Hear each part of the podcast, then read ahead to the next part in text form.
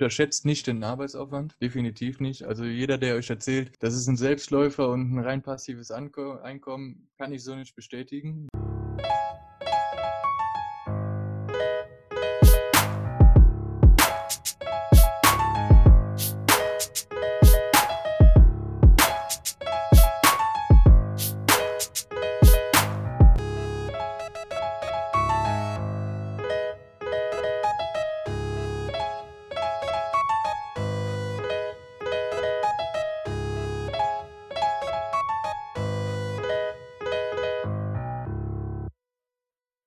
Herzlich willkommen. Was geht? Ich bin Richie Bezindo und ihr hört euch den Hustler Talk an. Der Business Podcast, der euch einen Einblick hinter das Mindset von jungen Visionären, Artisten, Unternehmern und Businessleuten bietet. Mit dem Ziel, das Geheimnis ihres Erfolgs zu lüften. Ganz getreu nach dem Motto vom Side Hustler zum Entrepreneur.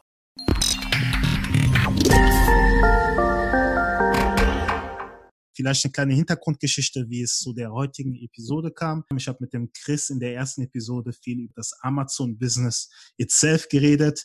Und da ist ja herausgekommen, dass der Chris Merch bei Amazon verkauft und äh, teilweise auch ein bisschen äh, als Seller auf Amazon unterwegs war. Und diesbezüglich äh, hat der Chris dann gesagt, dass er da nicht der Experte ist. Sein guter Freund äh, Sascha der Experte ist. Cooles Beispiel, was der Chris in dem Moment genannt hat, war, dass der Sascha sich durch dieses Side-Business halt sein Haus auch mitfinanzieren konnte, so gesagt was ich ganz interessant fand. Für mich war es dann wichtig, natürlich ein bisschen mehr über das Amazon FBA-Programm zu erfahren dementsprechend bin ich äh, auf jeden Fall happy, dass der Chris mir den Kontakt hergestellt hat zu Sascha. Jetzt sind wir heute hier. Vielleicht auch mal kurz erwähnen, das ist heute meine erste virtuelle Episode, die ich hier drehe über Zoom. Ich bin mal gespannt, wie das Ganze läuft, aber bin sehr optimistisch. Also Sascha, ähm, ich hoffe, es geht dir gut. Hi, ja, mir geht's bestens, danke. Ja, freut mich, dass du es geschafft hast. Freut mich, dass du dir die Zeit nehmen konntest, um äh, mit mir über das Geschäft mit Amazon zu reden. Diesbezüglich würde ich dich direkt erstmal fragen, äh, für die Leute, die Amazon FBI nicht kennen, was bedeutet Amazon FBI? Wofür steht es? FBA erstmal zur Begriffserklärung äh, bedeutet Fulfillment bei Amazon bedeutet, äh, dass Amazon halt den ganzen Fulfillment-Prozess übernimmt. Durch Lagerung, Versand, Retouren. Die meisten werden es wahrscheinlich kennen von Amazon, äh, wenn man dort sieht, verkauft durch Hans Müller, Versand durch Amazon. Dann ist Hans Müller in dem Fall der Verkäufer, aber das Ganze drumherum, die ganze Logistik wird von Amazon erledigt. Und das ist Amazon FBA und man kann halt dieser Verkäufer werden. Das heißt, man ist im Grunde ein Mittelsmann, so gesagt, oder wie, wie kann ich mir das vorstellen? Also bezieht man das Produkt und schickt es zu Amazon und Amazon verpackt das Produkt, labelt das Produkt oder wie sieht das aus? Ja, genau. Man, man kann sich selber als Mittelsmann verstehen. Man muss gucken, dass man die Produkte sourced, ähm, dass man sie selber organisiert. Labeling übernimmt nicht Amazon. Ähm, das muss man auch selber machen oder machen lassen von einem Dritten.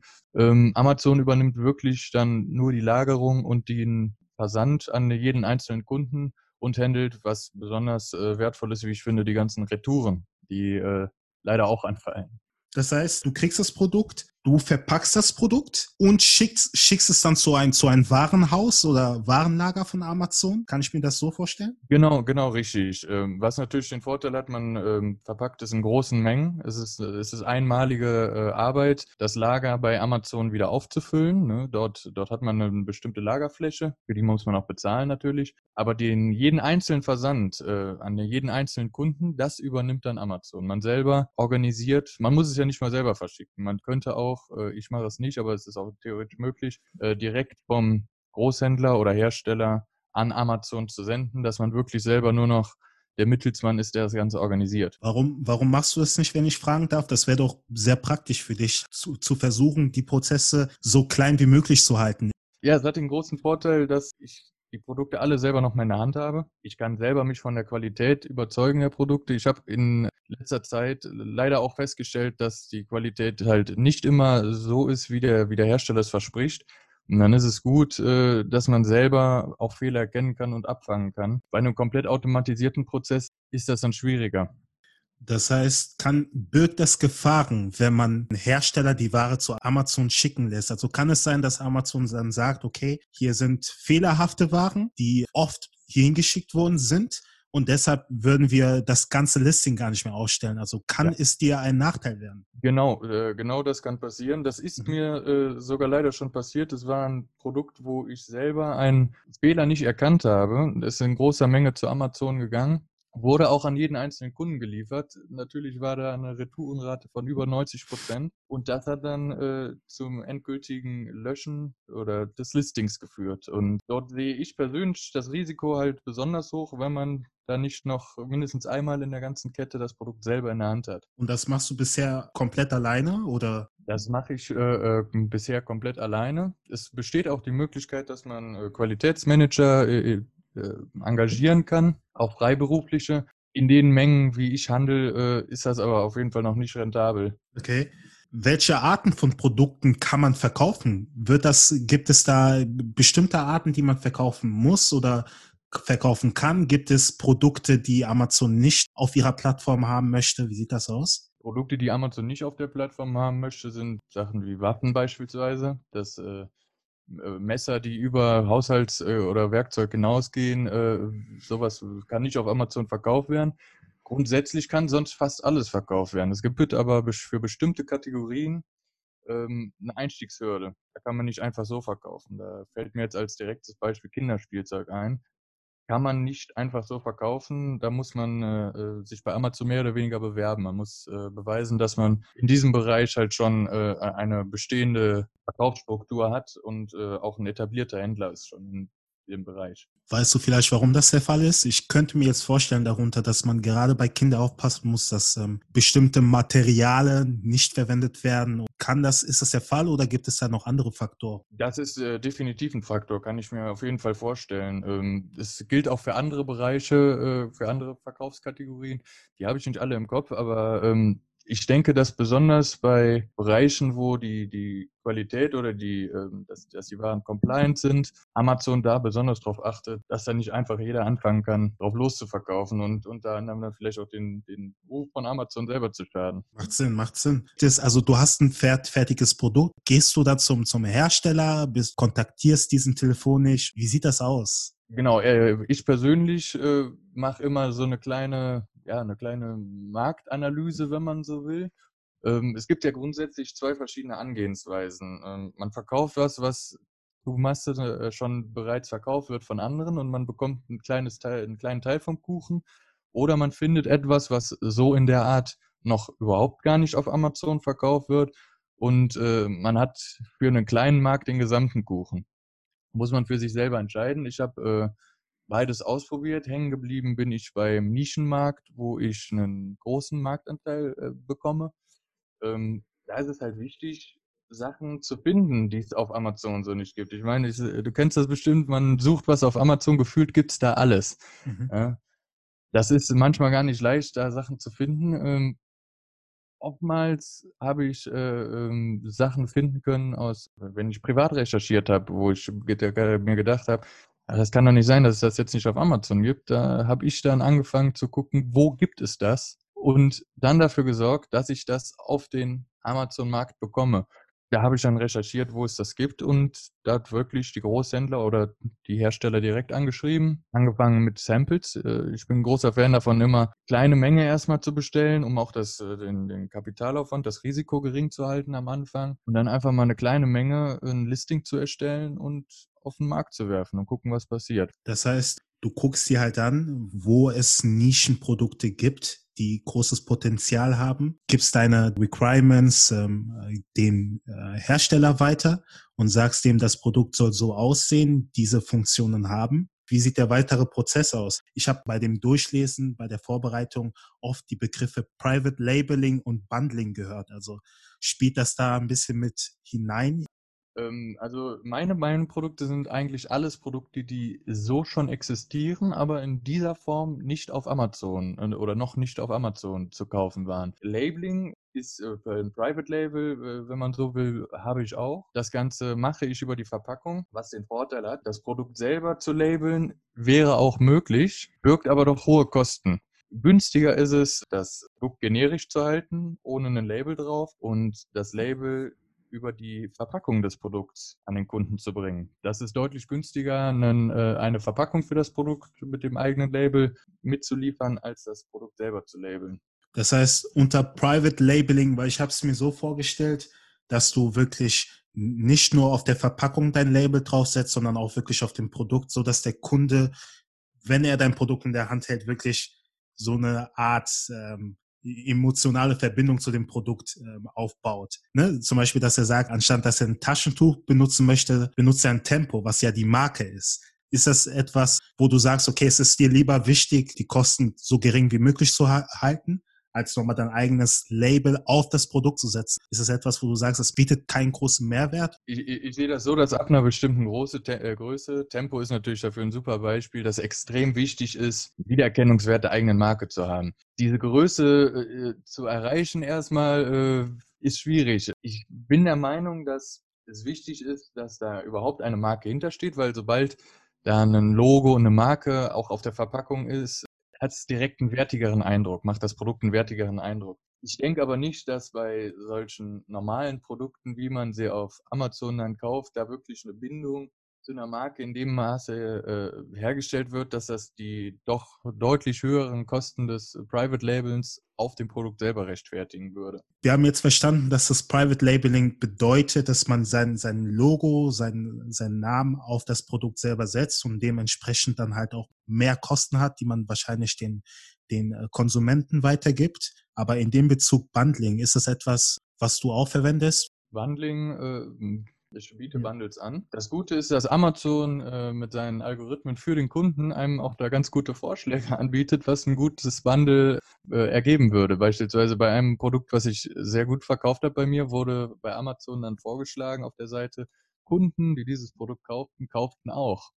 Ja, ja, kennst du bestimmt, hast du schon mal gesehen. Und ähm, ja, genau diese Produkte die oft mit meinem Produkt zusammengekauft wurden. Die habe ich dann zu einem Bundle zusammengefasst. Weil sie ja eh öfters gekauft wurden, dachte ich, kannst du das auch als ein Produkt, als ein Set anbieten. Was noch zusätzlich einen Vorteil hat, diese ähm, Kosten, die pro Produkt anfallen, das ist äh, der, der Pick-Vorgang bei Amazon, der Vers die Versandkosten von Amazon und auch die Verkaufsgebühren, die fallen dann halt äh, nicht mehr so stark ins Gewicht. Dadurch, dass die dann auch, sagen wir, wenn man ein Set aus drei Produkten hat, auf drei Produkte aufgeteilt werden. Mhm. Wie ist es dann bei so einem Bundle? Musst du dann neue Produkte erstellen lassen oder sind das dann Produkte, die der Hersteller schon hat? Kann ich mir das vorstellen? Ähm, ja, äh, bei, bei Amazon muss jedes Produkt, was angeboten wird, äh, eine EAN-Nummer haben. Sprich, man muss wirklich bei der G GS1 äh, bekommt man ja diese EAN-Nummern. Das, das sind die Barcodes mehr oder weniger, die man auf jedem Produkt kennt. Und das muss weltweit halt eindeutig sein. Wenn man drei Produkte hat mit jeweils einer EAN-Nummer, dann muss man, ähm, wenn man diese drei Produkte auf Amazon zusammen als eins anbieten möchte, daraus quasi ein neues Produkt erschaffen. Das neue Produkt ist dieses Set auch wieder mit einer eigenen EAN-Nummer. Klar, verstehe, verstehe welche Tools kann man denn eigentlich nutzen, um ähm, seine Produktauswahl zu vereinfachen? Gibt es da bestimmte Tools, auf die du benutzt? Ist das ein Prozess, der bei dir eigentlich äh, mehr oder weniger analytisch vonstatten geht? Du, du guckst dir die ganzen Listings an, du guckst dir, welche Produkte auf dem Markt sind und was es noch nicht gibt. Wie, wie machst du das? Ich muss ehrlich äh, sagen, dass ich da sehr viel nach Bauchgefühl vorgehe, aber auch teilweise äh, analytisch. Ich habe mal so Sachen wie Jungle Scout benutzt, muss ich aber ehrlich sagen, bin ich nicht so der große Fan von. Äh, kann ich nicht zu viel zu sagen, habe ich nicht zu viel Energie reingesteckt. Was ich aber gemacht habe, vielleicht als kleiner, als kleiner Insider-Tipp, man kann sich ähnliche Produkte raussuchen, wie das Produkt, was man plant zu verkaufen. Dann gibt es die Möglichkeit, die Sachen in den äh, Einkaufswagen zu legen. Sagen wir, ich möchte eine sowas ähnliches wie eine Knoblauchpresse anbieten. Dann suche ich mir jemanden raus, äh, der eine, bereits eine Knoblauchpresse auf Amazon erfolgreich verkauft, ähm, lege die Knoblauchpresse in den Warenkorb und gebe dort ein 999 Stück will ich kaufen. Die Wahrscheinlichkeit ist hoch, dass der Lagerbestand unter 999 ist. Dann sagt Amazon einem, nee, 999 sind nicht verfügbar, es sind höchstens so und so viele verfügbar. Und, äh, diesen Wert kann man sich äh, notieren. Somit kann man über den Warenkorb herausfinden, wie viel Lagerbestand dort existiert, wenn keine Maximalbestellmenge eingestellt wurde. Und mhm. das habe ich dann täglich gemacht und konnte somit sehen, wie sich der Lagerbestand halt verhalten hat. Weiß ich nicht, am nächsten Tag zehn weniger, dann konnte ich sehen, okay, der verkauft davon zehn Stück am Tag. Mhm. Macht Sinn. Du hast gerade Jungle Scout genannt. Was ist Jungle Scout? Ja, äh, Jungle Scout ist mehr oder weniger eine Software, die einem das, was äh, ich halt manuell gemacht habe, abnimmt und darüber hinaus auch. Man kann da bestimmte Sachen äh, filtern. Man kann Produkte nach dem, dem Amazon Bestseller Rank ordnen und äh, es ist dafür ausgelegt, äh, genau diese Produkte zu finden. Äh, das Problem, was ich damit habe, ist, es findet halt nur Produkte, die schon auf Amazon sind und nicht die Produkte, die noch nicht auf Amazon sind, die ich ja suche. Genau. Äh, das ist das große Problem, was ich mit, äh, mit Jungle Scout hatte. Deswegen habe ich wirklich lieber gezielt ähnliche Produkte rausgesucht. Okay, das heißt, du hast gezielt ähnliche Produkte rausgesucht, hast äh, anhand vom Lagerbestand geguckt oder versucht zu verstehen, wie viele Produkte die, äh, wie viele Produkte an einem Tag verkauft werden. Und was sind da, was gibt es noch für Faktoren, um ein gutes ja. Produkt zu finden? Es, es, es, sollte definitiv auch ein Produkt sein, was äh, in, in der Logistik nicht allzu große Probleme macht. Sprich, ja. ähm, Sachen wie Akkus sind schon mal grundsätzlich kritisch aufgrund der, der Gefahren, des Gefahrenstoffen, der Gefahrenstoffe in dem Akku. Ähm, übermäßig große Sachen ne, sind halt auch schwierig. Alles, was als Sperrgut versandt werden muss. Flüssigkeiten, zerbrechliche Dinge. Äh, ich versuche immer darauf zu achten, halt äh, möglichst Produkte zu finden, die auch in der Logistik im Versand wenig Probleme bereiten. Also nicht schwer sind und ähm, auch keine gefährlichen Stoffe mit sich tragen so gesagt. Genau, genau. Weil das auch immer einen, einen Haufen an weiteren ähm, ja, Regelungen, die man beachten muss, äh, auf sich zieht. Aus dem Stegriff, hast du da gerade irgendwas im Kopf bezüglich Regelungen, die du gerade so nennen könntest? Ja, beispielsweise äh, ROAS ist ähm, Produkte, die man äh, vor allem bei Elektroniksachen muss man darauf achten, dass sie ähm, ROAS-konform sind. Bedeutet, zum Beispiel der Lötzinn auf den Platinen darf kein Blei enthalten und sowas. Das, das sind Sachen, auf die muss man achten. Äh, da kann man sonst wirklich Probleme bekommen. Kannst du mal kurz sagen, vielleicht auch aus deiner eigenen Erfahrung, wie viel Geld kann man durchschnittlich machen in diesem Business? Ich muss sagen, ich hab's, ich mache das Ganze nebenberuflich. Ähm, in Top-Monaten waren es über 4000 Euro im Monat. Äh, es gibt aber auch Monate, wo es nur 400 sind. Also es fluktuiert wirklich sehr stark, zumindest in meinem Fall wenn ich mich mit anderen unterhalten habe, die äh, Ähnliches tun, höre ich da äh, auch Ähnliches, dass man eine sehr starke Fluktuation hat in, in den Einnahmen. Vielleicht einfach mal auch die Frage, wie ist es mit deiner Produktauswahl? Also nutzt du immer das gleiche Produkt oder nutzt du verschiedene Produkte? Es gibt definitiv äh, bei mir einen, einen Produktlebenszyklus. Mhm. Angefangen, also wenn, wenn man wirklich alle Produkte, die ich jemals gelistet habe, zusammenzählt, das wäre eine ganz schön lange Liste. Weil, ähm, wie eben kurz angesprochen, ich fange immer mit kleinen Mengen an und gucke, ob das funktioniert, wie, wie weit das läuft. Äh, Spaghetti an die Wand werfen und gucken, welche kleben bleiben. Ähm, die verfolge ich dann weiter. Ne, das hat, wie gesagt, den Vorteil, dass der, Kapitalaufwand nicht allzu hoch ist, das Risiko äh, anfang, äh, anfänglich. Wenn die Produkte dann nach dieser, diesem ersten Test sich zeigen, okay, das, das Ganze funktioniert, das verkauft sich, dann kann man da mehr, mehr rein investieren, sprich auch mehr Werbung rein investieren, weil was einem Produkt dann tatsächlich nochmal einen extremen Boost gibt, ist, sobald die ersten Bewertungen rein, äh, reinflattern. Wenn, und natürlich dann auch müssen das gute Bewertungen sein, eine negative Bewertungen bewirken natürlich genau das Gegenteil. Wenn man über längere Zeit dann so ein, so ein Produkt auch verkauft und immer mehr Bewertungen bekommt, dann ist das wie ein Schneeball, äh, der sich immer weiter aufrollt. Mehr Bewertungen bedeutet noch mehr Verkäufe. Man steigt im, im Ranking bei Amazon, bei den Keywords, äh, bei, den, bei den Suchbegriffen erscheint man äh, weiter oben in den Suchergebnissen, was dann nochmal einen extremen Boost gibt, wenn man gute Bewertungen bekommt, wenig Retourrate hat und auch auf Kundenfragen schnell antwortet und schnell beispielsweise Rechnungen ausstellt und sowas. Dann gibt es die Möglichkeit, den Amazon's Choice äh, Badge zu bekommen. Das kennt man auf Amazon, wenn man einen Suchbegriff eingibt, kommt da bei äh, irgendeinem, irgendeinem Produkt steht dann Amazon's Choice. Das wird über einen Algorithmus von Amazon bestimmt, wer diesen Badge bekommt für dieses Keyword. Aber sobald man den hat, gibt es auf jeden Fall nochmal einen ganz krassen Sprung im Umsatz des Produkts. Ist dir das schon mal widerfahren? Hast du damit Erfahrung gemacht? Öfters. Leider ist es auch keine dauerhafte Sache, man kann ihn auch wieder verlieren. Das, mhm. äh, äh das, das, das merkt man recht schnell an den Verkaufszahlen. Zur besten Zeiten hatte ich drei Produkte äh, auf drei Keywords Amazon's Choice Momentan habe ich nur auf einem Produkt und einem Keyword den Amazon's äh, Choice Badge. Die Produkte, also nicht nur die, den Amazon's äh, Choice Badge kann man wieder verlieren, sondern bei mir zumindest ist es so, wenn ein Produkt sich dann in dieser Nische besonders gut verkauft, dann erscheint man ja auch auf dem eben angesprochenen Jungle Scout zum Beispiel. Und genau.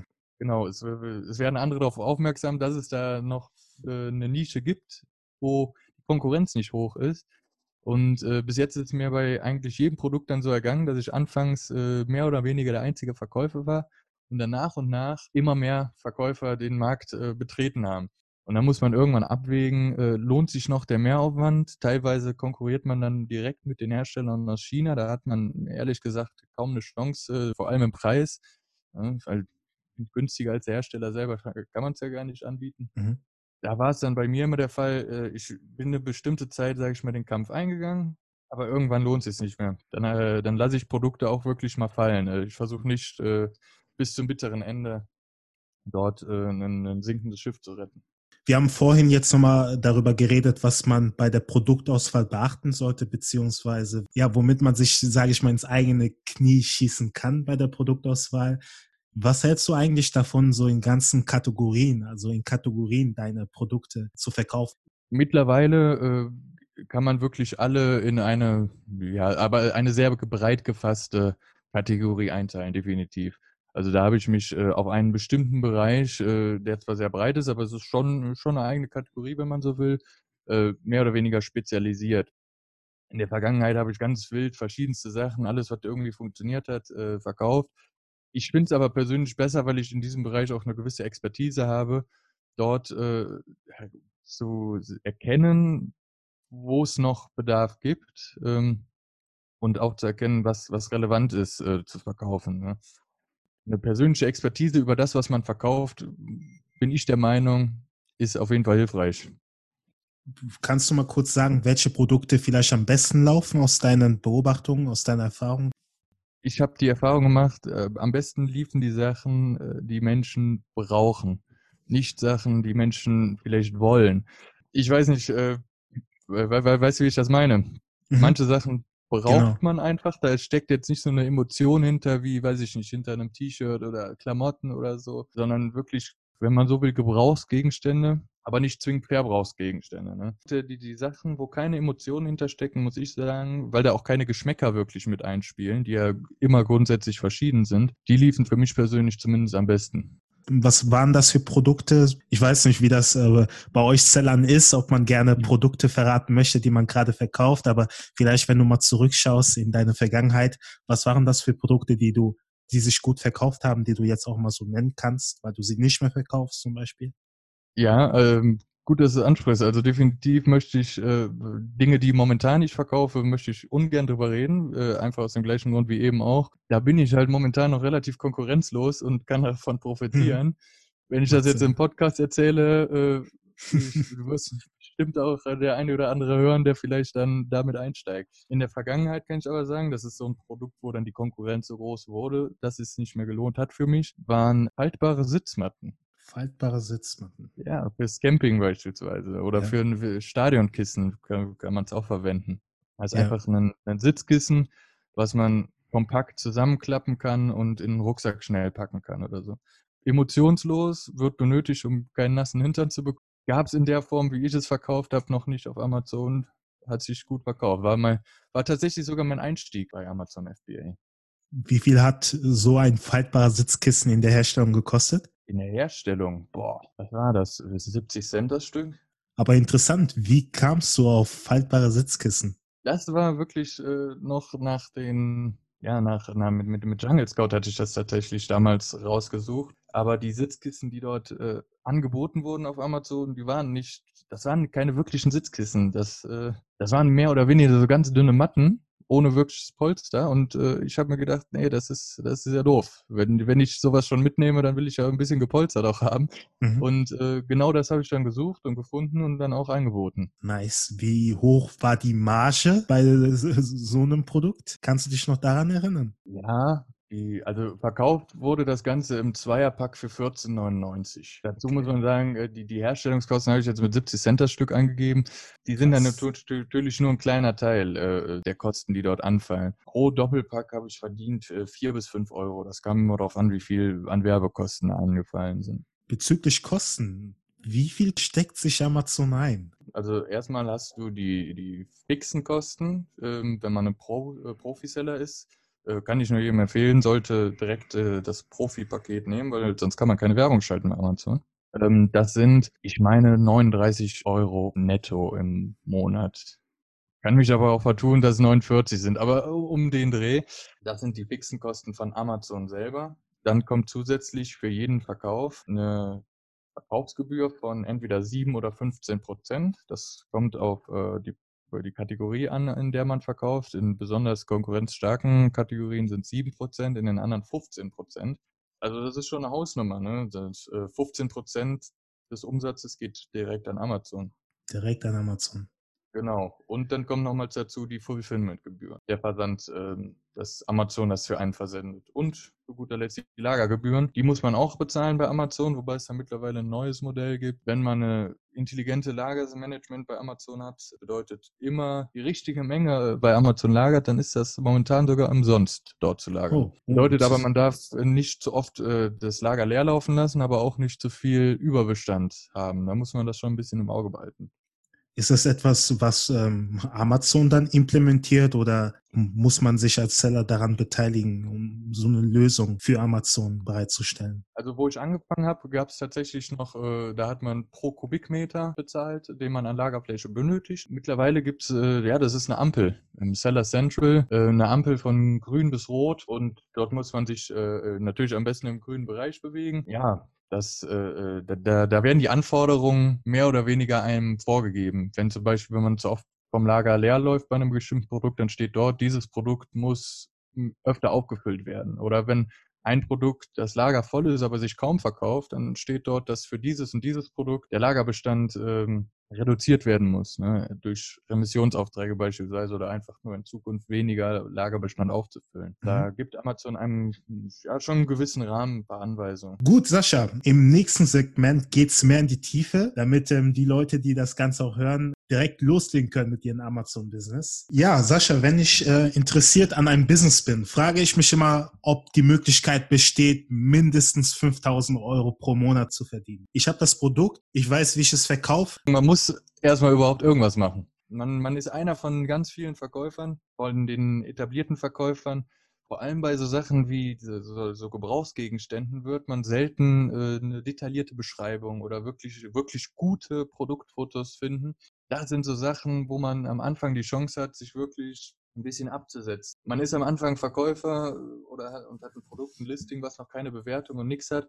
Aber es muss trotzdem dem Kunden einen Wert klar gemacht werden für das Produkt persönlich bin dann vorgegangen und habe wirklich sehr gute Produktfotos gemacht. Produkt auch in Aktion äh, fotografiert, was sehr selten äh, anzusehen ist. Und eine wirklich detaillierte und in einem guten Deutsch geschriebene Produktbeschreibung. Nicht nur einfach ein paar Stichpunkte. Das Produkt, auch wenn es keine Bewertung hatte, muss einen vertrauenswürdigen Eindruck machen um überhaupt die ersten Verkäufe zu generieren, die dann zu den ersten Bewertungen führen. Und man muss wirklich viele Verkäufe machen, bis die ersten Bewertungen kommen. Und dann äh, ist das halt wirklich, äh, man muss ein Momentum aufbauen und das Momentum auch halten. Was für eine Marge muss ich mindestens haben und wie viele Produkte muss ich verkaufen und was wäre mein Zeitinvestment, um wirklich diese Einnahmen zu erreichen?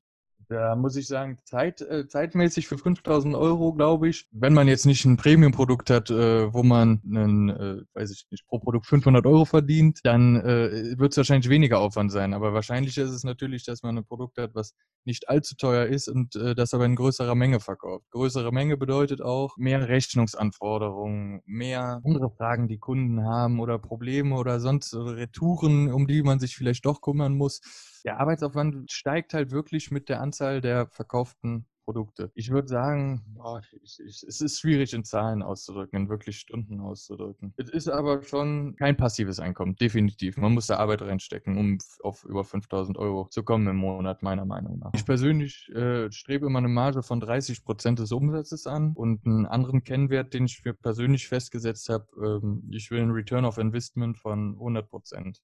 Wenn ich wenn ich ähm, für das Produkt selber, sage ich mal, zwei Euro im Einkauf zahle, möchte ich auch mindestens zwei Euro Gewinn daraus schlagen. Ne? Das Geld mehr oder weniger verdoppeln, was ich investiere. Genau, genau, genau. Du sagst ja, dass du 4000 Euro verdienst in guten Monaten.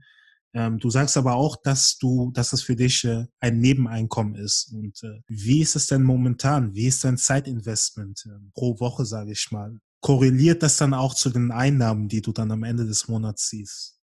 Definitiv. Natürlich ist äh, äh, dieses Jahr mit, äh, mit, mit, mit Corona eine besonders äh, äh, angespannte Situation gewesen, die wahrscheinlich noch mehr ähm, Arbeitsaufwand erfordert hätte, um diese besser zu, zu meistern.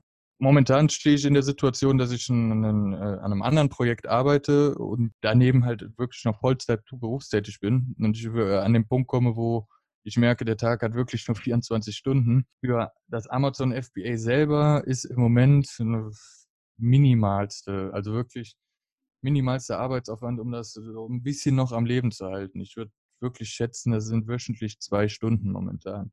Mhm. Und ähm, da muss ich wirklich sagen, dass ich momentan am unteren Ende des, äh, des Verdienstes bin, in, rückblickend äh, den gesamten Verlauf des Unternehmens. Und am meisten habe ich wirklich verdient, wenn auch am meisten Arbeit äh, dahinter steckte, ne, um beispielsweise auch Werbekampagnen zu optimieren und so. Äh, mhm. Äh, da gibt es eine Korrelation, definitiv. Ich habe heute jetzt mal vor der Episode so eine kleine Anleitung gelesen, wie man in sie sieben Steps zum erfolgreichen Amazon-Seller wird. Und dort wird gesagt, Step 1 ist die Produktrecherche. Step 2 ist die Produktauswahl. Step 3 ist das Branding. Step 4 ist das Shipping. Step 5 ist der Launch des Produkts und ähm, halt der, die, die Optimierung und äh, der Verkauf. Dann wäre noch das Listing des Produkts und die Produktion. Genau, die Produktion des Produkts. Stimmt das jetzt so äh, überein mit im Großen und Ganzen schon. Ich persönlich hätte jetzt nicht den Punkt Branding extra gepackt, liegt aber wie gesagt auch daran, dass ich äh, wirklich unemotionale Produkte verkaufe, wo ich mir ziemlich sicher bin, dass es dem Kunden mehr oder weniger egal ist, was für eine Marke dahinter steckt. Natürlich, wie gesagt, ein bisschen Branding bin ich schon dabei, mache ich auch. Suggeriert halt eine, auch eine gewisse Qualität des Produkts direkt, ne? wenn er, wenn er irgendeine Marke einfach. Wenn du ein Produkt hast und du setzt es auf Amazon, was wäre das Worst-Case-Szenario? Damit ist jetzt nicht gemeint, wenn der Kunde jetzt nicht kauft. Das Worst-Case-Szenario, was ich persönlich hatte, war, ich habe Ware bekommen, die, wo ich eine Sichtprüfung gemacht habe.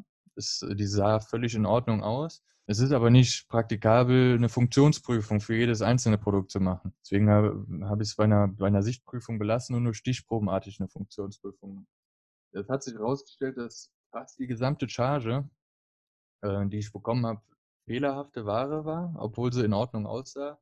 Und äh, das war ein super Produkt, was sich extrem gut verkauft hat ist beim Kunden gelandet und äh, ja, bei jedem einzelnen Kunden ist dann natürlich äh, aufgefallen, dass die Ware defekt ist, was äh, mir erstmal das Listing komplett zerstört hat. Äh, die Retourenrate war riesig, es hagelte schlechte Bewertungen, nicht nur auf Produktebene, sondern auch auf Verkäuferebene. Und das hat doch äh, leider eine, eine, eine, definitiv eine Delle auch hinterlassen. Das war mein persönliches Worst Case. Wie geht man dann mit sowas um? Also Amazon ist extremst kundenorientiert. Ähm, wenn ein Kunde etwas reklamiert, dann wird eigentlich nicht groß hinterfragt von Amazon, wieso, weshalb, warum, sondern es wird akzeptiert. Und der Verkäufer auf Amazon muss mehr oder weniger dann schlucken, wie Amazon entschieden hat. In dem Fall war es zu Recht. Die Ware war defekt. Äh, die Kunden haben zu Recht ihr Geld zurückgefordert und die Ware zurückgeschickt. Die Sache ist ja nur, dass man nicht nur ja, das, das Geld zurückzahlen muss, was natürlich richtig ist, aber man muss auch den Versand einmal zum Kunden hin und als Retour wieder zurückbezahlen. Beim Hersteller konnte ich äh, die, die, die Kosten der defekten Ware zurückerstattet bekommen. Auf den Kosten des Versands für hin und zurück bin ich allerdings sitzen geblieben unterm Strich. mit einzelnen Kunden, die haben mich als Verkäufer angeschrieben, die haben nicht einfach das Menü in Amazon benutzt um für Retoure. Ähm, denen bin ich natürlich auch in jedem einzelnen Fall entgegengekommen. Ne? Manchen habe ich dann angeboten, ähm, nee, brauchen sie nicht zurückschicken, können sie wegwerfen, weil ich wusste, dass die Ware kaputt ist. Und so habe ich mir wenigstens einen Rückversand nochmal gespart. Einigen habe ich auch angeboten, sobald ich wieder ähm, äh, funktionstüchtige Ware habe, äh, da eine, eine, Ersatzlieferung nachzusenden, haben auch einige angenommen. Da habe ich überall versucht, wo es möglich war, ähm, den Schaden möglichst gering zu halten und auch in manchen Fällen für den Kunden angenehmer zu machen, indem man die Ware einfach wegschmeißen konnte. Gibt es Faktoren, die den Erfolg eines Produkts bestimmen? Meine Frage wäre wirklich, wie kann man deiner Meinung nach ein Produkt erfolgreich machen? Du hast ja schon gerade genannt, ähm, dass es äh, diesen Amazon Badge gibt, der wirklich mhm. sagt, dass dein Produkt Best Product of Choice ist. Ja. Ähm, aber das ist ja, das wird ja von einem Algorithmus bestimmt, genau. der natürlich ne, schwer zu beeinflussen ist. Gibt es da noch andere Faktoren? Ja, der, der, der wichtigste Faktor, und da, da beißt sich die Kasse auch ein bisschen selber in Schwanz, äh, ist, dass Verkäufe führen zu Verkäufen. Ja, dass, äh, wenn man das Produkt verkaufen möchte, muss man bei bestimmten äh, Suchwörtern möglichst hoch im Suchergebnis erscheinen am allerbesten auf dem ersten Platz, weil extrem viele Leute geben etwas bei Amazon ein und kaufen einfach das Erstbeste, wirklich das oberste Ergebnis. Diesen Platz kann man sich erkaufen, mehr oder weniger, äh, zumindest den, den, den obersten Platz als gesponserten Platz, aber man kann auch organisch den ersten Platz erreichen. Und den erreichst du nur, wenn du Verkäufe machst und Verkäufe machst du nur, wenn du hoch im, äh, in den Suchergebnissen erscheinst. Mhm. Das heißt, es ist wichtig, ein gewisses, ja, wirklich Momentum aufzubauen, äh, um mehr Verkäufe zu generieren, die dann zu einem höheren Listing führen, was wieder zu mehr Verkaufen für Verkäufe führt. Das ist tatsächlich ein exponentielles äh, Wachstum bei so, so, einem Produkt. Kann man, kann man sagen, dass Amazon eigentlich wie Google funktioniert, also wie so eine Suchmaschine funktioniert und äh, man dementsprechend auch äh, wirklich solche SEO-Strategien benutzen muss? Kann man das definitiv, sagen? Definitiv, ja. Ähm, gut, dass du es ansprichst, weil äh, ich habe eben gesprochen, eine gute Beschreibung äh, für das Produkt zu machen.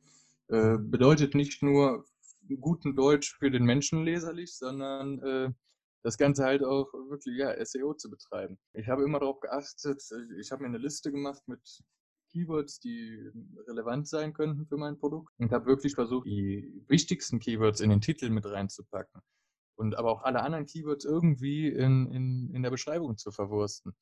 Weil ähnlich wie bei Google hat das alles einen Einfluss auf den Suchalgorithmus von Amazon. Ne? Und dann gibt es noch zusätzlich die Möglichkeit bei Amazon wirklich noch Keywords als solches anzugeben für das Produkt im Backend von Amazon. Was ist bei der Keyword-Auswahl zu beachten? Muss man da wirklich gucken, was die Konkurrenz macht, welche Keywörter sie benutzt und dementsprechend versuchen, die gleichen Keywörter nicht zu benutzen?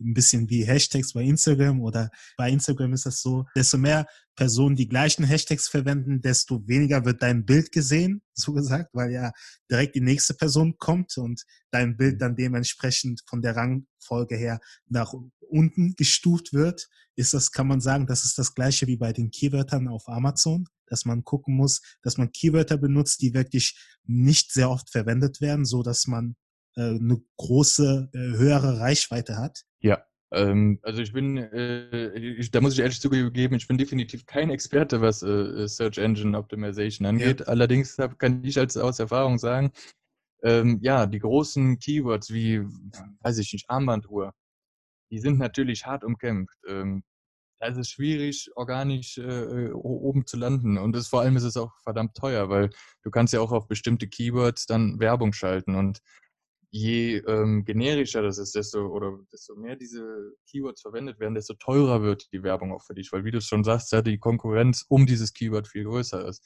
Mhm. Ich habe die Erfahrung gemacht, dass ähm, ja, Longtail-Keywords, ne, besonders spezifische Keywords, die aber eigentlich perfekt auf mein Produkt zutreffen, ich äh, da die größte Chance habe, auch äh, relevant zu sein und hoch in den Suchergebnissen zu erscheinen. Deswegen habe ich mich auf diese konzentriert. Und wie ich hier rausgefunden habe, ja, viel wirklich über Gefühl, alle möglichen Schreibweisen. Dann habe ich mir noch überlegt, wie könnte man dieses Wort falsch schreiben? Und tatsächlich auch äh, Keywords mit Rechtschreibfehlern äh, targetiert, was auch funktioniert hat. Ne? Manche Sachen werden einfach häufig falsch geschrieben Und ich glaube, das machen nicht allzu viele bewusst falsche Wörter zu bewerben. Hat funktioniert bei mir, definitiv. Kannst du mal auf den äh, Aspekt der Werbung auf Amazon FBI eingehen? Das war mir wirklich nicht bekannt, dass man auch Werbung schalten kann bei Amazon FBI. Tatsächlich auch wieder Parallelen zu Google. Ähm, das war echt eine gute Analogie, die du da eingestellt hast. Man bezahlt für bestimmte Keywords. Wie bei Google auch mehr oder weniger eine Auktion. Der höchstbietendste kommt den höchsten Platz. Beispielsweise bei Armbanduhr kostet es 4 Euro an oberster Stelle zu erscheinen. Also 4 Euro pro Erscheinen für jeden einzelnen Kunden, der Armbanduhr eingibt.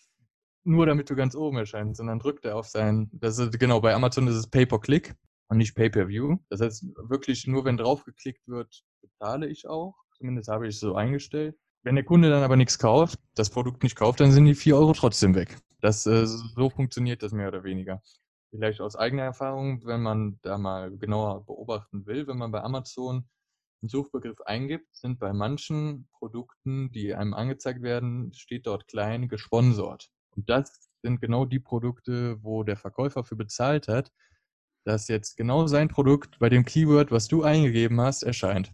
Ich habe noch nie drauf, jetzt wo du es gerade sagst, also man, ich sehe oft die, diese gesponserten Produkte, aber ich habe hab nie gedacht, dass sie wirklich äh, gekauft werden, dass man den Platz so kaufen kann. Also es sind, ja. es sind halt auch meistens die super attraktiven Plätze, erster, zweiter Platz oder äh, vorgeschlagene Artikel zu dem Artikel. Die kann man sich erkaufen, diese Plätze. In einem, in einem Beat-Verfahren mehr oder weniger.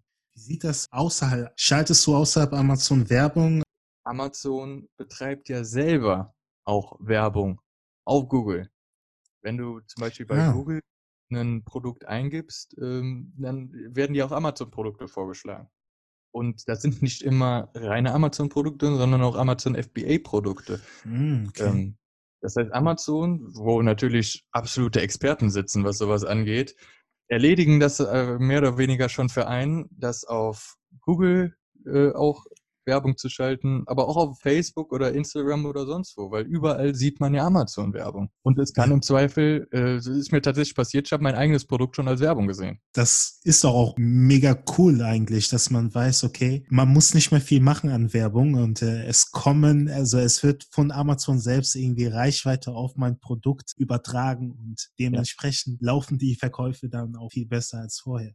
Definitiv. Also es, äh, es ist deutlich einfacher über Amazon ähm, diese ersten Verkäufe zu generieren und eine Reichweite zu erreichen, als äh, sagen wir mal mit einem komplett eigenen Online-Shop auf einer eigenen Website. Da ist man halt komplett auf sich selber gestellt. Aber das ist wieder etwas, was man jetzt nicht direkt beeinflussen kann, oder? Wo die Werbung außerhalb von Amazon auftritt, äh, kann mhm. man als Amazon-Seller nicht beeinflussen. Mhm. Okay. Ja, jetzt sagen wir mal, wir haben das Produkt. Ich weiß jetzt, dementsprechend natürlich auch, wie ich es vermarkten soll. Du hast mir sehr viele Tipps gegeben. Wie komme ich an die Hersteller? Gibt es Plattformen, an die ich mich wenden kann? Ähm, muss ich durch Foren scrollen, um an die Hersteller zu kommen? Was, was sind deine Tipps diesbezüglich? Recherche ist wichtig. Ne? Grundsätzlich sind äh, gute Anlaufpunkte, ähm, wenn man es mit dem asiatischen Markt machen will, beispielsweise Alibaba. Dort äh, kann man zum einen Produkte suchen und auch äh, Hersteller suchen und diese direkt kontaktieren. Man kann aber auch andersherum äh, Verkaufsgesuche schalten. Also man, man veröffentlicht, ich suche das und das und dort können sich dann Großhändler und Lieferanten bei einem selber melden und ihr Angebot einem, einem, einem anbieten. Im europäischen Markt beispielsweise gibt es dann noch eine ähnliche Plattform, Plattform für, für Großhandel, die nennt sich Zentrada. Mit denen habe ich auch gute Erfahrungen gemacht. Und ansonsten wirklich Recherche und Hersteller direkt anschreiben. Sascha, bevor wir ähm, am Ende dieses, dieser Episode kommen, würde ich noch mal gerne so ein bisschen über den Mensch Sascha Groß äh, in Erfahrung bringen. Mit Erfahrung kommen natürlich auch viele Rückschläge, die einen entgegengekommen sind, ähm, die einen viel gelehrt haben und die einen wirklich diese Erfahrung gegeben haben. Woher kam die Motivation überhaupt, ähm, dich da selbstständig zu machen? Als allererstes davon gehört habe ich äh, tatsächlich vom, vom Chris, den du anfangs angesprochen hast. Ähm, da haben wir Fußball geguckt bei einem gemeinsamen Kumpel, da hat er halt davon erzählt. Ähm, habe ich auch interessant, äh, interessiert zugehört. Ähm, der hat sich viel damit auseinandergesetzt gehabt. Ähm, das ist dann bei mir so ein bisschen im Hinterkopf geblieben. Ähm, und dann ja, ungefähr ein halbes Jahr später ähm, habe ich bei einem anderen Bekannten ähm, ausgeholfen bei einem Uni-Projekt. Dort hat er mir erzählt, dass ein Bekannter von ihm, also über ganz viele Ecken, halt äh, genau das, wovon ich halt vom Chris gehört habe, wirklich praktiziert und damit auch Geld verdient. Und das hat dann bei mir so den Auslöser gegeben. Ich fand das die ganze Zeit schon interessant. Ähm, jetzt habe ich aber wirklich mal jemanden gekannt, der einen kannte, der das wirklich macht. Ja? Und ähm, das hat dann ähm, bei mir dazu geführt, weil zu dem Zeitpunkt selber war ich noch in der Ausbildung, äh, habe aber schon alleine gewohnt, also finanziell war das auch immer äh, knapp, ne? ähm, dazu geführt, dass ich mich selber damit mehr auseinandergesetzt habe und habe dann tatsächlich noch, während ich in der Ausbildung war, ähm, ja, das Gewerbe angemeldet. Gut, du hast, du hast angefangen, du hast 2018 angefangen, richtig? Ja, Anfang, Was, Anfang 2018. Gab es da irgendwelche Rückschläge in deiner Anfangszeit, die du mehr oder weniger überwinden musstest? Hast du davor Uhren verkauft oder danach? Äh, ange angefangen habe ich Uhren auf einer eigenen Website zu verkaufen von einem äh, chinesischen Hersteller. Die, das hat auch soweit ähm, funktioniert. Ähm, ich habe Verkäufe gemacht. Dann habe ich aber den Fehler gemacht, diese Uhren auch auf Amazon zu verkaufen. Mhm. Ja, dort war der Hersteller selber auch als Verkäufer aktiv. Mhm. Und äh, das hat ihm gar nicht gefallen. Also, dass ich auf meiner eigenen Website verkaufe, war, war er einverstanden, äh, war auch mit ihm abgeklärt. Auf Amazon wollte er nicht. Und ähm, böse Zungen behaupten, würden behaupten, das war der Hersteller, aber auf einmal wurde immer mein gesamter Lagerbestand auf Rechnung bestellt. Das führt dazu, dass ähm, der Lagerbestand blockiert ist, weil er ist ja bestellt, auf Vorkasse. Der Käufer hat ähm, der Käufer mhm. hat an zwei Wochen Zeit, die Ware zu bezahlen. Und wenn er sie nicht bezahlt, erst dann wird der, wird der Warenbestand wieder freigegeben. Die Ware wurde nie bezahlt, äh, ja. aber mein, mein Lagerbestand war immer blockiert. Ich, ich, konnte die Ware nicht verkaufen. Gelöst habe ich das ganze Problem dann, indem ich mein Listing immer offline gestellt habe und äh, tatsächlich nur online gestellt habe, wenn in China gerade Nacht war.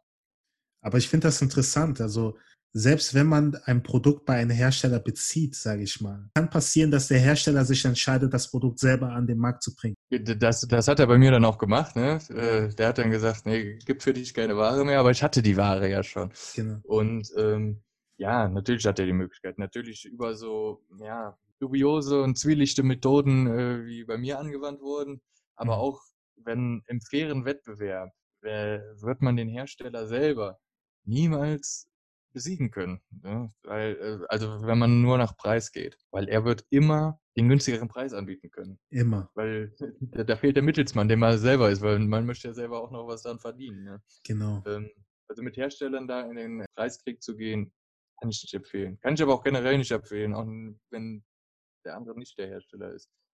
Ich würde jetzt noch mal kurz fragen, hast du drei Tipps, die du jemandem geben würdest, der Amazon FBI starten möchte? Drei Tipps. Unterschätzt nicht den Arbeitsaufwand. Definitiv nicht. Also jeder, der euch erzählt, das ist ein Selbstläufer und ein rein passives Einkommen, kann ich so nicht bestätigen. Hab keine falschen Erwartungen. Ähm, geduldig sein. Ähm, wie gesagt, die, der Anfang ist extrem schleppend, aber ähm, es wird exponentiell steigen. So war es bei mir. Und zu guter Letzt, ich bin immer sehr gut damit gefahren, ehrlich zu sein. Also ehrlich wert am längsten, sprich, spielt nach den Regeln von Amazon. Im Endeffekt sitzen immer einen längeren Hebel. Damit meine ich auch keine Bewertung kaufen oder sonst was. Das fällt früher oder später auf. Ich habe es bei meiner Konkurrenz gesehen. Die hat Bewertungen gekauft, ganz offensichtlich, und auf einmal waren sie weg. Ähm, mhm. Also nicht nur die Bewertungen, sondern auch das Listing und die Konkurrenz. Bleibt fair, definitiv. Es war ein sehr, sehr informatives Gespräch. Ich, ich glaube, es ist, glaube ich, so ein Business, was viele auf dem Schirm haben, aber keiner weiß ganz genau, wie er dementsprechend ähm, agieren kann und anfangen kann. Und deshalb danke ich dir, dass du da auf jeden Fall sehr viel Information gegeben hast. Gibt es Möglichkeiten, dich zu erreichen nach dem Podcast? Für die Leute, die sagen, hey, der Sascha war mir so sympathisch, so ein toller Typ und äh, ich möchte viel mehr von ihm lernen. Gibt es da irgendwelche Möglichkeiten, mit dir in Kontakt zu kommen? Tatsächlich äh, nur schwer. Ich habe äh, soziale Medien habe ich eigentlich komplett den Rücken gekehrt. Äh, wenn da wirklich jemand nochmal persönlich mich ansprechen möchte, äh, kann er gerne über dich versuchen, den Kontakt super. Äh, mit zu schließen. Super, super. Vielen Dank. Ich bedanke mich ich wirklich und äh, ich wünsche dir das Beste. Ja, danke.